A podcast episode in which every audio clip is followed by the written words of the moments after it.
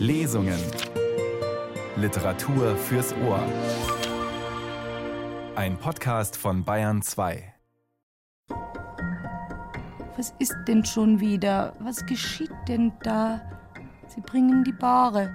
Ich sehe es mit geschlossenen Augen. Da ist die Bahre, auf der sie die Verunglückten tragen. Auf der ist auch der Dr. Chigmondi gelegen, der vom Chimone abgestürzt ist. Und jetzt werde ich auf der Bahre liegen. Ich bin auch abgestürzt. Ah, ah, nein, ich will nicht noch einmal schreien. Sie flüstern. Er beugt sich über meinen Kopf. Es riecht gut nach Zigaretten. Seine Hand ist unter meinem Kopf. Hände unter meinem Rücken. Hände unter meinen Beinen. Fort, fort, rührt mich nicht an. Ich bin ja nackt. Pfui, pfui. Was wollt ihr denn? Lasst mich in Ruhe. Es war nur für Papa. Bitte vorsichtig, so langsam der Play. Ja, danke, Frau Sissi. Es war nur für Papa. Die Worte einer jungen Frau, die in einer Welt voller männlicher Macht und Gier zugrunde gerichtet wird. Fräulein Else. Erzählerin und Hauptfigur in Arthur Schnitzlers gleichnamiger Novelle.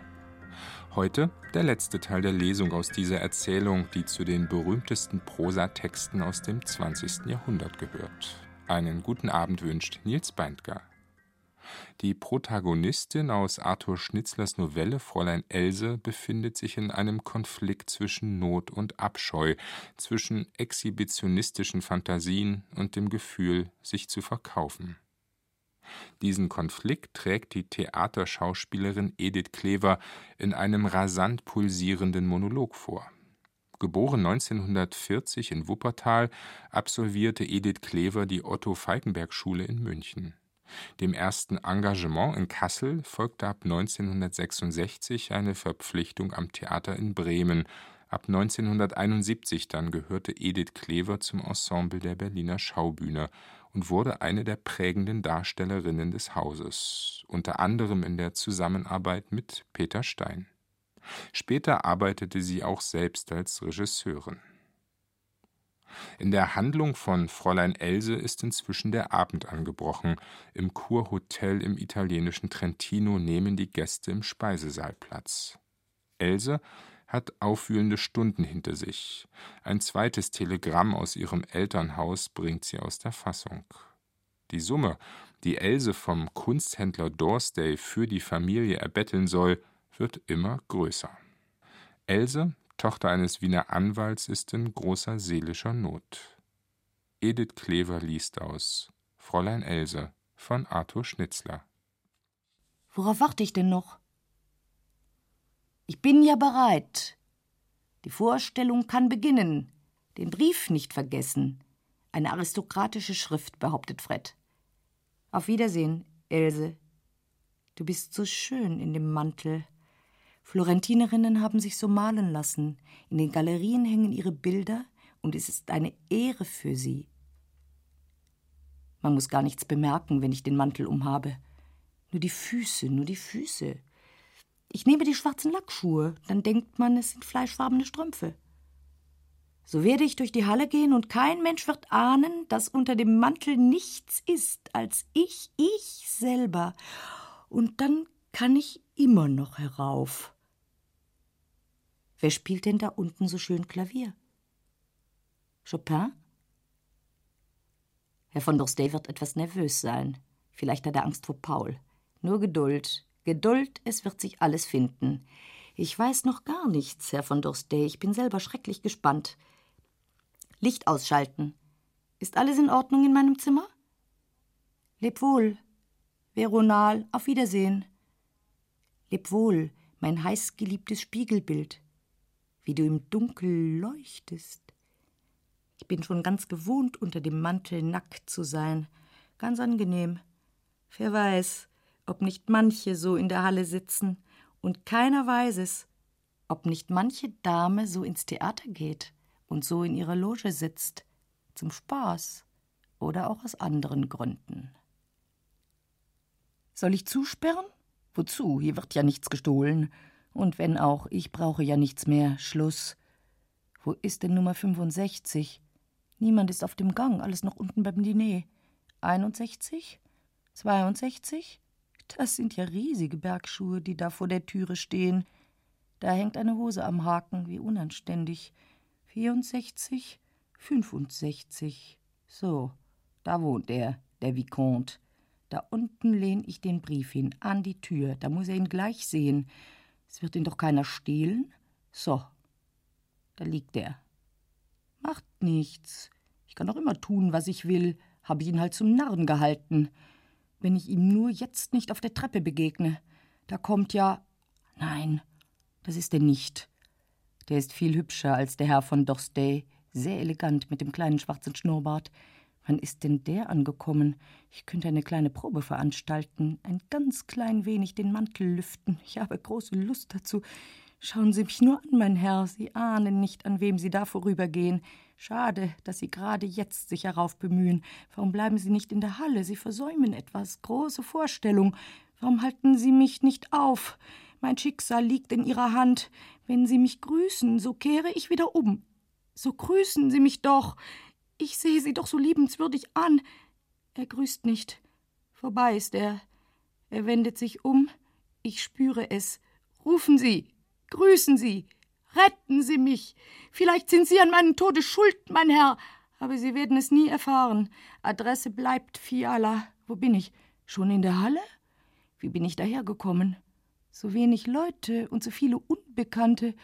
Oder sehe ich so schlecht? Wo ist Dostay? Er ist nicht da. Ist es ein Wink des Schicksals?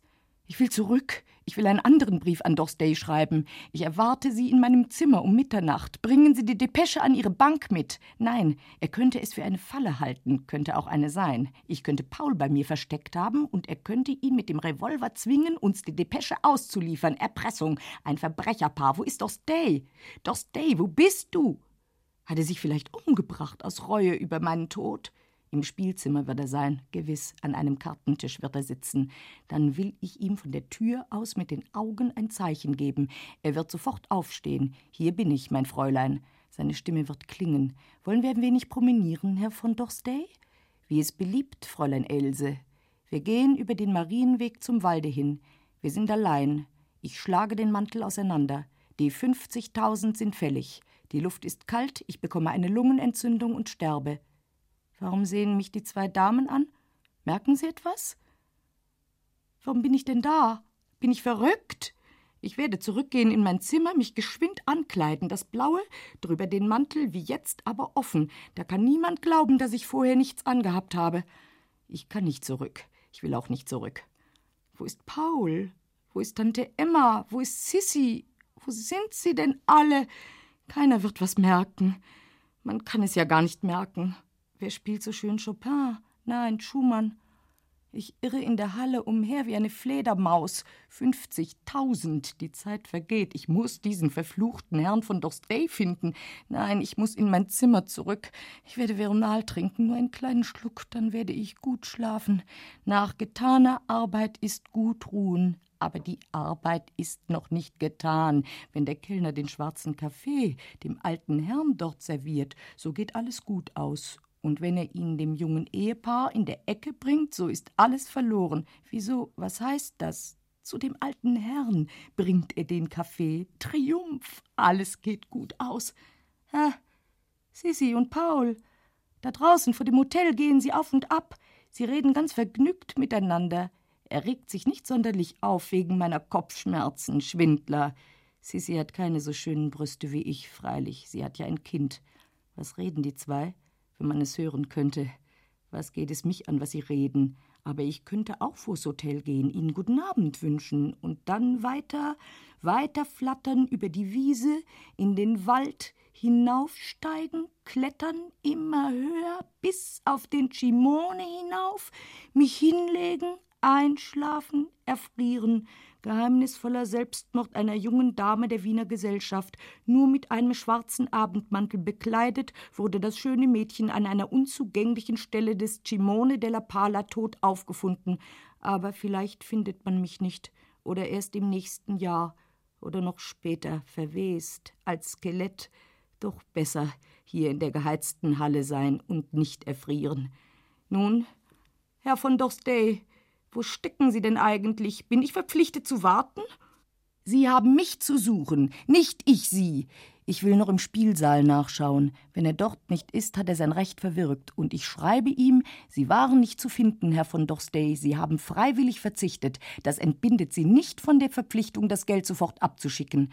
Das Geld. Was für ein Geld denn? Was kümmert mich das? Es ist doch alles ganz gleichgültig, ob er das Geld abschickt oder nicht. Ich habe nicht das geringste Mitleid mehr mit Papa. Mit keinem Menschen habe ich Mitleid, auch mit mir selber nicht. Mein Herz ist tot. Ich glaube, es schlägt gar nicht mehr. Vielleicht habe ich das Veronal schon getrunken. Warum schaut mich die holländische Familie so an? Man kann doch unmöglich was merken. Der Portier sieht mich auch so verdächtig an. Ist vielleicht noch eine Depesche gekommen? 80.000? 100.000? Adresse bleibt Fiala. Wenn eine Depesche da wäre, würde er es mir sagen. Er sieht mich hochachtungsvoll an. Er weiß nicht, dass ich unter dem Mantel nichts anhabe. Niemand weiß es. Ich gehe zurück in mein Zimmer. Zurück, zurück, zurück. Wenn ich über die Stufen stolperte, das wäre eine nette Geschichte. Vor drei Jahren auf dem Wörthersee ist eine Dame ganz nackt hinausgeschwommen, aber noch am selben Nachmittag ist sie abgereist. Die Mama hat gesagt, es ist eine Operettensängerin aus Berlin. Schumann? Ja, Karneval. Die oder der spielt ganz schön. Das Kartenzimmer ist aber rechts. Letzte Möglichkeit, Herr von Dorstey. Wenn er dort ist, winke ich ihn mit den Augen zu mir her und sage ihm, um Mitternacht werde ich bei Ihnen sein, Sie Schuft. Nein, Schuft sage ich ihm nicht, aber nachher sage ich es ihm. Irgendwer geht mir nach. Ich wende mich nicht um, nein, nein. Else! Um Gottes Willen, die Tante. Weiter, weiter. Else! Ich muss mich umdrehen, es hilft mir nichts. Oh, guten Abend, Tante. Ja, Else, was ist denn mit dir? Grad wollte ich zu dir hinaufschauen. Paul hat mir gesagt, ja, wie schaust du denn aus? Wie schaue ich denn aus, Tante? Es geht mir schon ganz gut. Ich habe auch eine Kleinigkeit gegessen. Sie merkt was, sie merkt was. Else, du hast ja keine Strümpfe an. Was sagst du da, Tante? Meiner Seele, ich habe keine Strümpfe an, nein. Ist dir nicht wohl, Else? Deine Augen. Du hast Fieber. Fieber? Ich glaub nicht. Ich habe nur so furchtbare Kopfschmerzen gehabt wie nie in meinem Leben noch. Du musst sofort zu Bett, Kind. Du bist totenblass. Das kommt von der Beleuchtung, Tante. Alle Leute sehen hier blass aus in der Halle. Sie schaut so sonderbar an mir herab. Sie kann doch nichts merken. Jetzt nur die Fassung bewahren. Papa ist verloren, wenn ich nicht die Fassung bewahre. Ich muss etwas reden. Weißt du, Tante, was mir heuer in Wien passiert ist? Da bin ich einmal mit einem gelben und einem schwarzen Schuh auf die Straße gegangen. Kein Wort ist wahr, ich muss weiterreden. Was sag ich nur? Weißt du, Tante, nach Migräneanfällen habe ich manchmal solche Anfälle von Zerstreutheit. Die Mama hat das früher auch gehabt. Nicht ein Wort ist wahr. Ich werde jedenfalls um den Doktor schicken. Aber ich bitte dich, Tante, es ist ja gar keiner im Hotel. Man müsste einen aus einer anderen Ortschaft holen. Der würde schön lachen, dass man ihn holen lässt, weil ich keine Strümpfe anhabe. Ich sollte nicht so laut lachen. Das Gesicht von der Tante ist angstverzerrt. Die Sache ist sehr unheimlich. Die Augen fallen ihr heraus. Sag, Else, hast du nicht zufällig Paul gesehen? Ah, sie will zu Kurs verschaffen. Fassung, alles steht auf dem Spiel. Ich glaube, er geht auf und ab vor dem Hotel mit Sissi Moore, wenn ich nicht irre. Vor dem Hotel? Ich werde sie beide hereinholen. Wir wollen alle noch einen Tee trinken, nicht wahr? Gern. Was für ein dummes Gesicht sie macht. Ich nicke ihr ganz freundlich und harmlos zu. Fort ist sie. Ich werde jetzt in mein Zimmer gehen. Nein, was soll ich denn in meinem Zimmer tun? Es ist höchste Zeit, höchste Zeit. 50.000, 50.000. Warum laufe ich denn so? Nur langsam, langsam. Was will ich denn? Wie heißt der Mann? Herr von Dorstey, komischer Name. Da ist ja das Spielzimmer. Grüner Vorhang vor der Tür. Man sieht nichts. Ich stelle mich auf die Zehenspitzen. Die Whistpartie. Die spielen jeden Abend. Dort spielen zwei Herren Schach. Herr von Dorstey ist nicht da. Victoria, gerettet. Wieso denn? Ich muss weitersuchen. Ich bin verdammt, Herrn von Dorstey zu suchen, bis an mein Lebensende. Er sucht mich gewiss auch. Wir verfehlen uns immerfort. Vielleicht sucht er mich oben. Wir werden uns auf der Stiege treffen. Die Holländer sehen mich wieder an. Ganz hübsch, die Tochter. Der alte Herr hat eine Brille, eine Brille, eine Brille. 50.000. Es ist ja nicht so viel. 50.000, Herr von Dorstey. Schumann? Ja, Karneval. Hab ich auch einmal studiert. Schön spielt sie. Warum denn sie? Vielleicht ist es ein Er. Vielleicht ist es eine Virtuosin. Ich will einen Blick in den Musiksalon tun. Da ist ja die Tür. Dorstey! Ich falle um. Dorstey! Dort steht er am Fenster und hört zu. Wie ist das möglich? Ich verzehre mich. Ich werde verrückt. Ich bin tot. Und er hört einer fremden Dame Klavier spielen zu. Dort auf dem Divan sitzen zwei Herren. Der Blonde ist erst heute angekommen. Ich habe ihn aus dem Wagen steigen sehen. Die Dame ist gar nicht mehr jung. Sie ist schon ein paar Tage lang hier. Ich habe nicht gewusst, dass sie so schön Klavier spielt. Sie hat es gut. Alle Menschen haben es gut. Nur ich bin verdammt. Doch stay, doch stay. Ist er das wirklich? Er sieht mich nicht. Jetzt schaut er aus wie ein anständiger Mensch. Er hört zu. Fünfzigtausend jetzt oder nie. Leise die Tür aufgemacht. Da bin ich, Herr von Dorstey. Er sieht mich nicht. Ich will ihm nur ein Zeichen mit den Augen geben, dann werde ich den Mantel ein wenig lüften, das ist genug. Ich bin ja ein junges Mädchen. Ich bin ein anständiges junges Mädchen aus guter Familie. Ich bin ja keine Dirne. Ich will fort. Ich will Veronal nehmen und schlafen. Sie haben sich geirrt, Herr von Dorstey. Ich bin keine Dirne. Adieu, adieu. Ah, schaut auf. Da bin ich, Herr von Dorstey.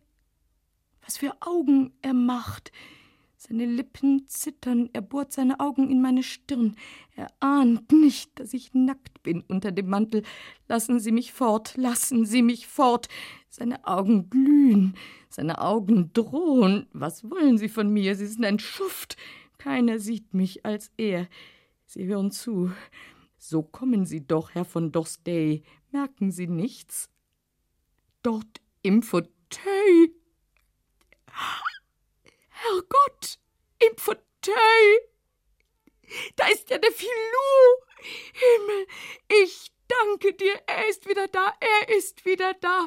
Er war nur auf einer Tour. Jetzt ist er wieder da, der Römerkopf ist wieder da, mein Bräutigam, mein Geliebter. Aber er sieht mich nicht, er soll mich auch nicht sehen. Was wollen Sie, Herr von Dorstey? Sie schauen mich an, als wenn ich Ihre Sklavin wäre. Ich bin nicht Ihre Sklavin. Fünfzigtausend bleibt es bei unserer Abmachung, Herr von Dorstey. Ich bin bereit. Da bin ich. Ich bin ganz ruhig, ich lächle. Verstehen Sie meinen Blick? Sein Auge spricht zu mir, komm. Sein Auge spricht, ich will dich nackt sehen. Nun, du Schuft, ich bin ja nackt. Was willst du denn noch? Schick die Depesche ab, sofort. Es rieselt durch meine Haut. Die Dame spielt weiter, köstlich, es rieselt durch meine Haut. Wie wundervoll ist es, nackt zu sein. Die Dame spielt weiter, sie weiß nicht, was hier geschieht. Niemand weiß es, keiner noch sieht mich. Filou, Filou. Nackt stehe ich da. Dorstey reißt die Augen auf. Jetzt endlich glaubt er es. Der Filou steht auf, seine Augen leuchten. Du verstehst mich, schöner Jüngling. Die Dame spielt nicht mehr, der Papa ist gerettet. 50.000! Adresse bleibt Fiala. Wer lacht denn da? Ich selber? Was sind denn das für Gesichter um mich? Zu dumm, dass ich lache. Ich will nicht lachen. Ich will nicht. Else! Wer ruft Else? Das ist Paul. Er muss hinter mir sein. Ich spüre einen Luftzug über meinen nackten Rücken. Es saust in meinen Ohren. Vielleicht bin ich schon tot. Was wollen Sie, Herr von Dorstey? Warum sind Sie so groß und stürzen über mich her? Was habe ich denn getan? Was habe ich getan? Was habe ich getan? Ich falle um. Alles ist vorbei. Warum ist denn keine Musik mehr? Ein Arm schlingt sich um meinen Nacken. Das ist Paul. Wo ist denn der Filou? Da liege ich. Der Mantel fliegt auf mich herab. Und ich liege da. Die Leute halten mich für ohnmächtig. Nein, ich bin nicht ohnmächtig. Ich bin bei vollem Bewusstsein. Ich bin hundertmal wach. Ich bin tausendmal wach. Ich muss nur immer lachen. Jetzt haben Sie Ihren Willen, Herr von Dorstey. Sie müssen das Geld für Papa schicken. Sofort.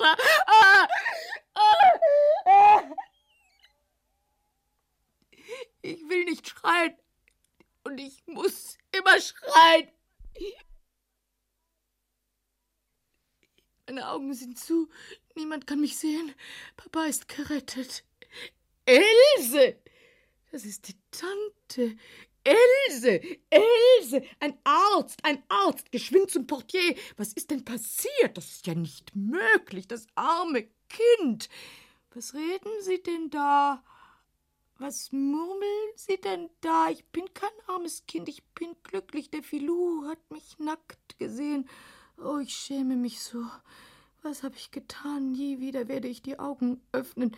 Bitte die Türe schließen. Warum soll man die Türe schließen? Was für ein Gemurmel. Tausend Leute sind um mich, sie halten mich alle für ohnmächtig. Ich bin nicht ohnmächtig, ich träume nur. Beruhigen Sie sich doch, gnädige Frau. Ist schon um den Arzt geschickt? Es ist ein Ohnmachtsanfall. Wie weit sie alle weg sind. Sie sprechen alle wie vom Chimone herunter. Man kann sie doch nicht auf dem Boden liegen lassen. Hier ist ein Play, eine Decke, Play oder Decke, das ist ganz gleichgültig. Bitte doch um Ruhe. Auf den Divan. Bitte doch endlich die Türe schließen. Nicht so nervös sein, sie ist ja geschlossen. Else, Else. Wenn die Tante nur endlich still wäre. Hörst du mich, Else? Du siehst doch, Mama, dass sie ohnmächtig ist. Ja, Gott sei Dank, für euch bin ich ohnmächtig und ich bleibe auch ohnmächtig. Wir müssen sie auf ihr Zimmer bringen. Was ist denn da geschehen, um Gottes Willen? Sissi, wie kommt denn Sissi auf die Wiese? Ach, es ist ja gar nicht die Wiese. Else, bitte um Ruhe, bitte ein wenig zurückzutreten. Hände, Hände unter mir. Was wollen Sie denn? Wie schwer ich bin. Pauls Hände. Fort, fort. Der Filou ist in meiner Nähe, ich spüre es. Und doch Stay ist fort. Man muss ihn suchen. Er darf sich nicht umbringen, ehe er die 50.000 abgeschickt hat. Meine Herrschaften, er ist mir Geld schuldig. Verhaften Sie ihn. Hast du eine Ahnung, von wem die Depesche ist, Paul? Guten Abend, meine Herrschaften. Else, hörst du mich? Lassen Sie sie doch, Frau Sissi. Ach, Paul. Der Direktor sagt, es kann vier Stunden dauern, bis der Doktor da ist. Sie sieht aus, als wenn sie schliefe. Ich liege auf dem Divan. Paul hält meine Hand, er fühlt mir den Puls. Richtig, er ist ja Arzt. Von Gefahr ist keine Rede, Mama. Ein Anfall. Keinen Tag länger bleibe ich im Hotel. Bitte dich, Mama. Morgen früh reisen wir ab, aber einfach über die Dienerschaftsstiege. Die tragbare wird sofort hier sein. Bahre? Bin ich nicht heute schon auf einer Bahre gelegen? War ich nicht schon tot? Muss ich denn noch einmal sterben? Wollen Sie nicht dafür sorgen, Herr Direktor, dass die Leute sich endlich von der Türe entfernen? Regen dich doch nicht auf, Mama. Es ist eine Rücksichtslosigkeit von den Leuten. Warum flüstern Sie denn alle wie in einem Sterbezimmer? Gleich wird die Bahre da sein. Mach auf das Tor, Herr Matador. Der Gang ist frei. Die Leute könnten doch wenigstens so viel Rücksicht haben. Ich bitte dich, Mama, beruhige dich doch. Bitte, gnädige Frau. Wollen Sie sich nicht ein wenig meiner Mutter annehmen, Frau Sissi? Sie ist seine Geliebte, aber sie ist nicht so schön wie ich.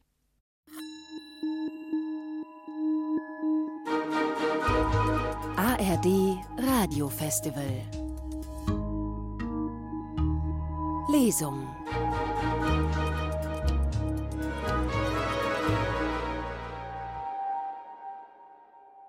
Ein folgenreicher Auftritt und alles nur, um ein Darlehen zu bekommen. Noch einmal sind wir unterwegs in Arthur Schnitzlers berühmter Erzählung Fräulein Else, entstanden 1924. Für die junge Frau, Tochter eines windigen Wiener Anwalts, geraten die Ferientage in einem italienischen Berghotel zum Fiasko, zu einem Psychodrama. Zwei Expressbriefe, Telegramme von den Eltern haben Else aus der Fassung gebracht. Vater und Mutter verlangen von der 19-Jährigen, den befreundeten Kunsthändler Dorsday um eine riesige Geldsumme anzubetteln, und der verlangt eine gemeine Gegenleistung für seine Gefälligkeit. Arthur Schnitzlers Erzählung handelt von männlicher Macht und sexueller Gewalt und von den bedrückenden Folgen. Hören Sie noch einmal die große Schauspielerin Edith Klever mit der letzten Folge der Lesung aus Fräulein Else von Arthur Schnitzler. Was ist denn schon wieder? Was geschieht denn da? Sie bringen die Bahre. Ich sehe es mit geschlossenen Augen. Da ist die Bahre, auf der sie die Verunglückten tragen. Auf der ist auch der Dr. Cigmondi gelegen, der vom Cimone abgestürzt ist. Und jetzt werde ich auf der Bahre liegen. Ich bin auch abgestürzt. Ah! Ah! Nein, ich will nicht noch einmal schreien. Sie flüstern. Wer beugt sich über meinen Kopf? Es riecht gut nach Zigaretten. Seine Hand ist unter meinem Kopf. Hände unter meinem Rücken. Hände unter meinen Beinen. Fort, fort, rührt mich nicht an. Ich bin ja nackt. Pfui, pfui. Was wollt ihr denn? Lasst mich in Ruhe. Es war nur für Papa. Bitte vorsichtig, so langsam der Play. Ja, danke, Frau Sissi. Warum dankt er ihr? Was hat sie denn getan? Was geschieht mit mir? Ah, oh, wie gut, wie gut. Ich schwebe. Ich schwebe, ich schwebe hinüber. Man trägt mich, man trägt mich, man trägt mich zu Grabe. Vielleicht sind Sie so gut vorauszugehen, Frau Sissi, und sehen, ob in Elses Zimmer alles in Ordnung ist. Was hat Sissy in meinem Zimmer zu tun? Das Veronal, das Veronal. Wenn Sie es nur nicht weggießen, dann müsste ich mich doch zum Fenster hinunterstürzen. Danke sehr, Herr Direktor, bemühen Sie sich nicht weiter. Ich werde mir erlauben, später wieder nachzufragen. Die Treppe knarrt, die Träger haben schwere Bergstiefel. Wo sind meine Lackschuhe? Im Musikzimmer geblieben, man wird sie stehlen. Ich habe sie der Agathe vermachen wollen. Fred kriegt meine Füllfeder. Sie tragen mich. Sie tragen mich. Trauerzug. Wo ist doch Stay, der Mörder? Fort ist er. Auch der Filou ist fort. Er ist gleich wieder auf die Wanderschaft gegangen. Er ist nur zurückgekommen, um einmal meine weißen Brüste zu sehen. Und jetzt ist er wieder fort. Er geht einen schwindligen Weg zwischen Felsen und Abgrund. Leb wohl, leb wohl. Ich schwebe. Ich schwebe. Sie sollen mich nur hinauftragen, immer weiter bis zum Dach, bis zum Himmel, das wäre so bequem. Ich habe es ja kommen sehen, Paul. Was hat die Tante kommen sehen? Schon die ganzen letzten Tage habe ich so etwas kommen gesehen. Sie ist überhaupt nicht normal. Sie muss natürlich in eine Anstalt. Aber Mama, jetzt ist doch nicht der Moment davon zu reden. Anstalt? Anstalt? Du denkst doch nicht, Paul, dass ich in ein und demselben Coupé mit dieser Person nach Wien fahren werde. Da könnte man schöne Sachen erleben. Es wird nicht das Geringste passieren, Mama. Ich garantiere dir, dass du keinerlei Ungelegenheiten haben wirst. Wie kannst du das garantieren? Nein, Tante, du sollst keine Ungelegenheiten haben. Niemand wird Ungelegenheiten haben, nicht einmal Herr von Dorstey. Wo sind wir denn? Wir bleiben stehen. Wir sind im zweiten Stock. Ich werde blinzeln. Sissy steht in der Tür und spricht mit Paul. Hierher, bitte so. Hierher. Dankeschön. Rücken Sie die Bahre ganz nah ans Bett heran. Sie heben die Bahre. Sie tragen mich. Wie gut. Nun bin ich wieder zu Hause. Oh. Danke. So ist es schon recht. Bitte die Türe zu schließen. Wenn Sie so gut sein wollten, mir zu helfen, Sissy. Oh, mit Vergnügen, Herr Doktor. Langsam bitte. Hier bitte, Sissy, fassen Sie an. Hier an den Beinen. Vorsichtig. Und dann Else? Hörst du mich, Else? Aber natürlich höre ich dich, Paul. Ich höre alles, aber was geht euch das an? Es ist ja so schön, ohnmächtig zu sein. Ach, macht, was ihr wollt. Paul? Gnädige Frau? Glaubst du wirklich, dass sie bewusstlos ist, Paul? Du? Sie sagt ihm du hab ich euch erwischt. Du, sagt sie ihm. Ja, sie ist vollkommen bewusstlos. Das kommt nach solchen Anfällen gewöhnlich vor. Nein, Paul, du bist zum Kranklachen, wenn du dich so erwachsen als Doktor benimmst. Hab ich euch, Schwindelbande, hab ich euch? Still, Sissy. Warum denn, wenn sie nichts hört? Was ist denn geschehen? Nackt liege ich im Bett unter der Decke. Wie haben Sie das gemacht? Nun, wie geht's? Besser? Das ist ja die Tante. Was will sie denn da? Noch immer ohnmächtig? Auf Zehenspitzen schleicht sie heran. Sie soll zum Teufel gehen. Ich lass mich in keine Anstalt bringen. Ich bin nicht irrsinnig. Kann man sie nicht zum Bewusstsein erwecken? Sie wird bald wieder zu sich kommen, Mama. Jetzt braucht sie nichts als Ruhe. Übrigens du auch, Mama. Möchtest du nicht schlafen gehen? Es besteht absolut keine Gefahr. Ich werde zusammen mit Frau Sissi bei Else Nachtwache halten. Jawohl, gnädige Frau. Ich bin die Gardedame oder Else, wie man's nimmt. Elendes Frauenzimmer. Ich liege hier ohnmächtig und sie macht Späße. Und ich kann mich darauf verlassen, Paul, dass du mich wecken lässt, sobald der Arzt kommt. Aber Mama, der kommt nicht vor morgen früh. Sie sieht aus, als wenn sie schliefe. Ihr Atem geht ganz ruhig. Es ist ja auch eine Art von Schlaf, Mama. Ich kann mich noch immer nicht fassen, Paul. Ein solcher Skandal. Du wirst sehen, es kommt in die Zeitung. Mama. Aber sie kann doch nichts hören, wenn sie ohnmächtig ist. Wir reden doch ganz leise. In diesem Zustand sind die Sinne manchmal unheimlich geschärft. Sie haben einen so gelehrten Sohn, gnädige Frau. Bitte dich, Mama, geh zu Bett. Morgen reisen wir ab, unter jeder Bedingung, und in Bozen nehmen wir eine Wärterin für Else. Was? Eine Wärterin? Da werdet ihr euch aber täuschen. Über all das reden wir morgen, Mama. Gute Nacht, Mama. Ich will mir einen Tee aufs Zimmer bringen lassen und in einer Viertelstunde schaue ich noch einmal her. Das ist doch absolut nicht notwendig, Mama. Nein, Notwendig ist es nicht. Du sollst überhaupt zum Teufel gehen. Wo ist das Veronal? Ich muss noch warten. Sie begleiten die Tante zur Türe. Jetzt sieht mich niemand. Auf dem Nachttisch muss es ja stehen, das Glas mit dem Veronal.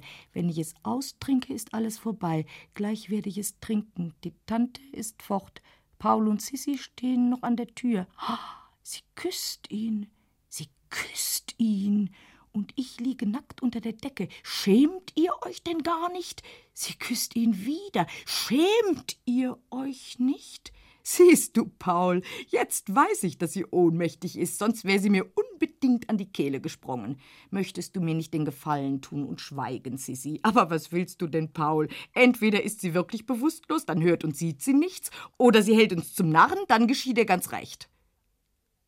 Es hat geklopft, Sissi. Mir kam es auch so vor. Ich will leise aufmachen und sehen, wer es ist. Guten Abend, Herr von Dorstey. Verzeihen Sie, ich wollte nur fragen, wie sich die Kranke. Dorstey! Dorstey! Wagt er es wirklich? Alle Bestien sind losgelassen. Wo ist er denn? Ich höre sie flüstern vor der Tür. Paul und Dorstey. Sissy stellt sich vor den Spiegel hin. Was machen Sie vor dem Spiegel dort? Mein Spiegel ist es. Ist nicht mein Bild noch drin?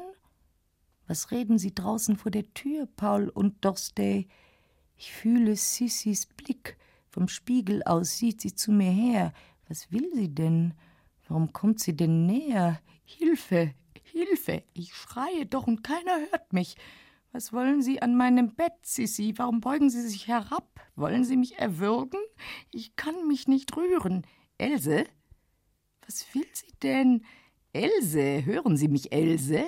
Ich höre, aber ich schweige, ich bin ohnmächtig, ich muss schweigen. Else, Sie haben uns in einen schönen Schreck versetzt. Sie spricht zu mir, sie spricht zu mir, als wenn ich wach wäre. Was will sie denn? Wissen Sie, was Sie getan haben, Else? Denken Sie, nur mit dem Mantel bekleidet sind Sie ins Musikzimmer getreten, sind plötzlich nackt dagestanden vor allen Leuten und dann sind Sie ohnmächtig hingefallen. Ein hysterischer Anfall wird behauptet. Ich glaube kein Wort davon. Ich glaube auch nicht, dass Sie bewusstlos sind. Ich wette, Sie hören jedes Wort, das ich rede. Ja, ich höre. Ja, ja, ja. Aber sie hört mein Ja nicht. Warum denn nicht? Ich kann mich nicht rühren. Was ist denn mit mir? Bin ich tot? Bin ich scheintot? Träume ich? Wo ist das Veronal? Ich möchte mein Veronal trinken, aber ich kann den Arm nicht ausstrecken. Gehen Sie fort, Sissi. Warum sind Sie über mich gebeugt? Fort, fort. Nie wird sie wissen, dass ich sie gehört habe. Niemand wird es je wissen. Nie wieder werde ich zu einem Menschen sprechen. Nie wache ich wieder auf. Sie geht zur Türe. Sie wendet sich noch einmal nach mir um. Sie öffnet die Türe. Doch stay. Dort steht er. Ich habe ihn gesehen mit geschlossenen Augen. Nein, ich sehe ihn wirklich. Ich habe ja die Augen offen. Die Tür ist angelehnt. Sissy ist auch draußen. Nun flüstern sie alle. Ich bin allein. Wenn ich mich jetzt rühren könnte. Ah, ich kann ja, kann ja. Ich bewege die Hand. Ich rege die Finger. Ich strecke den Arm, ich sperre die Augen weit auf. Ich sehe, ich sehe, da steht mein Glas. Geschwind, ehe Sie wieder ins Zimmer kommen, sind es nur Pulver genug? Nie wieder darf ich erwachen. Was ich zu tun hatte auf der Welt, habe ich getan. Der Papa ist gerettet. Niemals könnte ich wieder unter Menschen gehen. Paul guckt durch die Türspalte herein. Er denkt, ich bin noch ohnmächtig. Er sieht nicht, dass ich den Arm beinahe schon ausgestreckt habe. Nun stehen sie wieder alle drei draußen vor der Tür, die Mörder. Alle sind sie Mörder, doch Stay und Sissy und Paul. Auch Fred ist ein Mörder und die Mama ist eine Mörderin. Alle haben sie mich gemordet und machen sich nichts wissen. Sie hat sich selber umgebracht, werden sie sagen. Ihr habt mich umgebracht, ihr alle, ihr alle. Hab ich es endlich? Geschwind, geschwind, ich muss keinen Tropfen verschütten. So, geschwind, es schmeckt gut. Weiter, weiter, es ist gar kein Gift. Nie hat mir was so gut geschmeckt. Wenn ihr wüsstet, wie gut der Tod schmeckt. Gute Nacht, mein Glas. Klirr, klirr. Was ist denn das? Auf dem Boden liegt das Glas. Unten liegt es. Gute Nacht. Ilse? Ilse! Was wollt ihr denn? Ilse! Seid ihr wieder da? Guten Morgen. Da lieg ich bewusstlos mit geschlossenen Augen. Nie wieder sollt ihr meine Augen sehen. Sie muss sich bewegt haben, Paul. Wer hätte sonst herunterfallen können? Eine unwillkürliche Bewegung, das wäre schon möglich.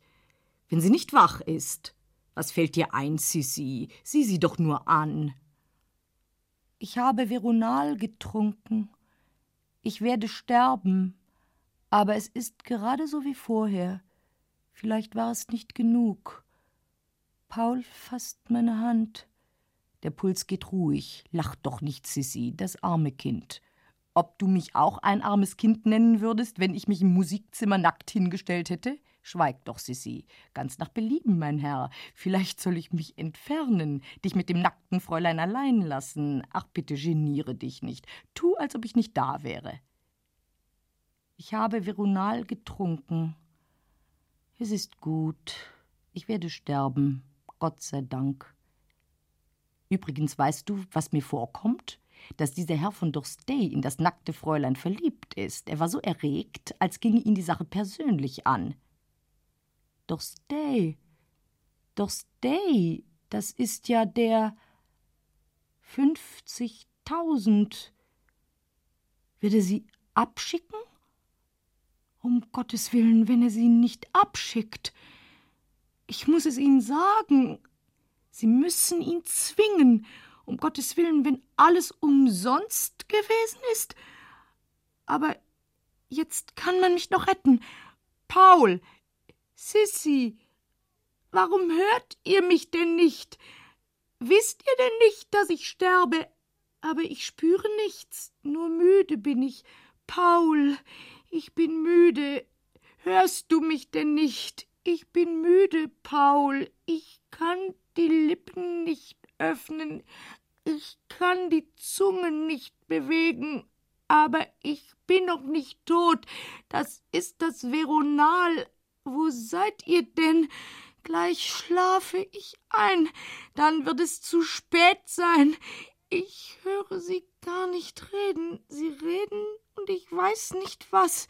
Ihre Stimmen brausen so. So hilf mir doch, Paul.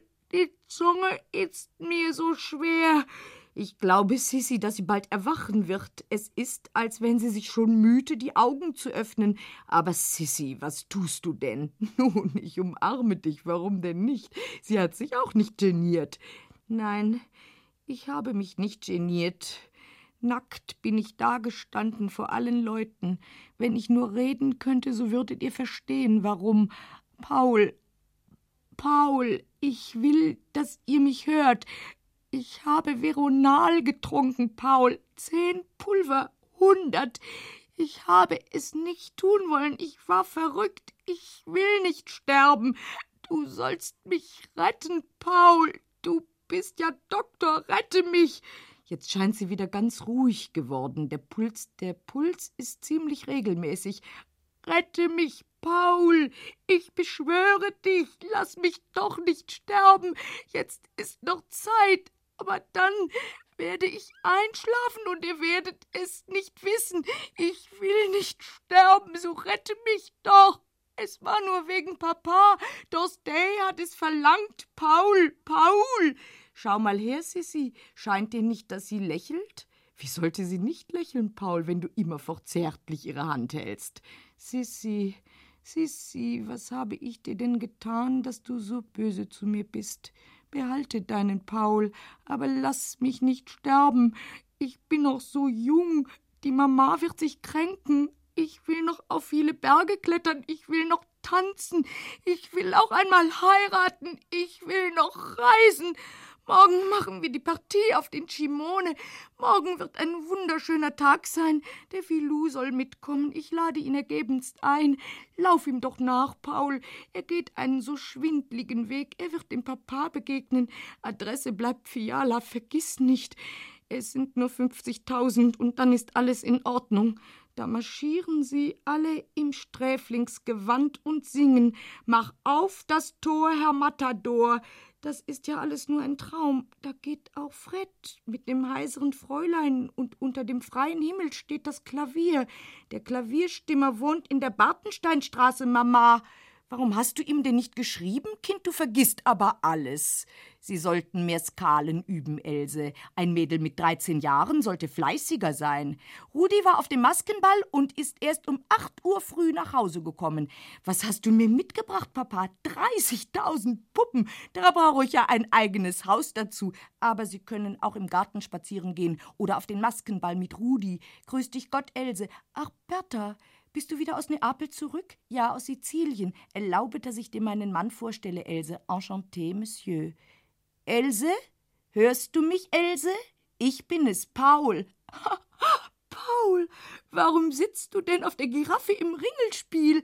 Else? Else? So reit mir doch nicht davon. Du kannst mich doch nicht hören, wenn du so schnell durch die Hauptallee reitest.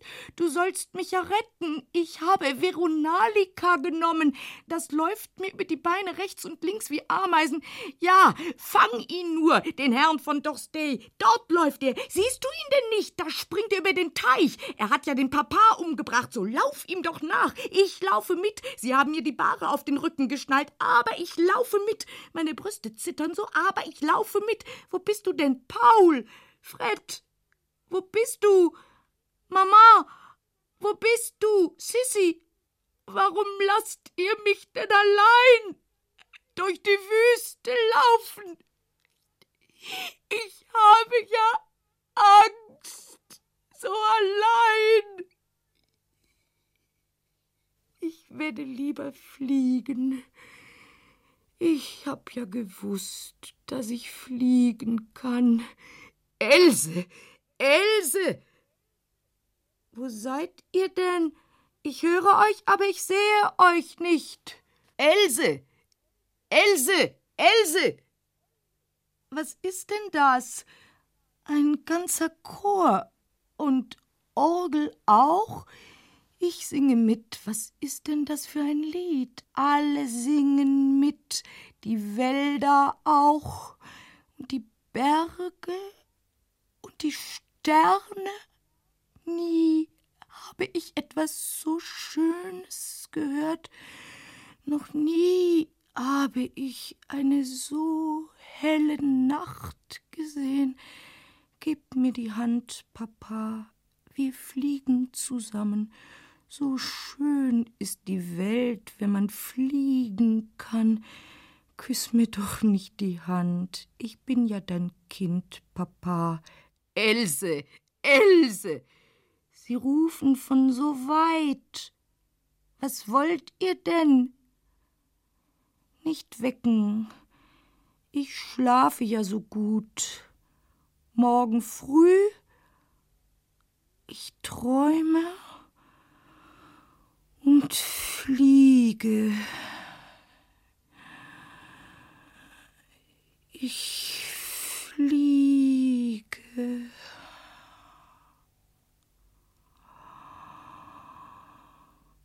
Fliege.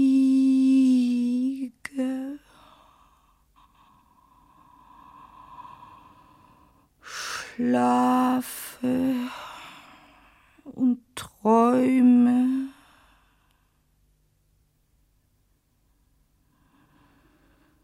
Und fliege.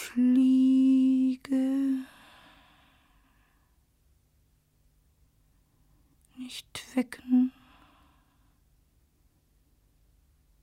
Morgen früh. El! Ich fliege. Ich träume. Ich schlafe. Ich treu. Treu. Ich flieh.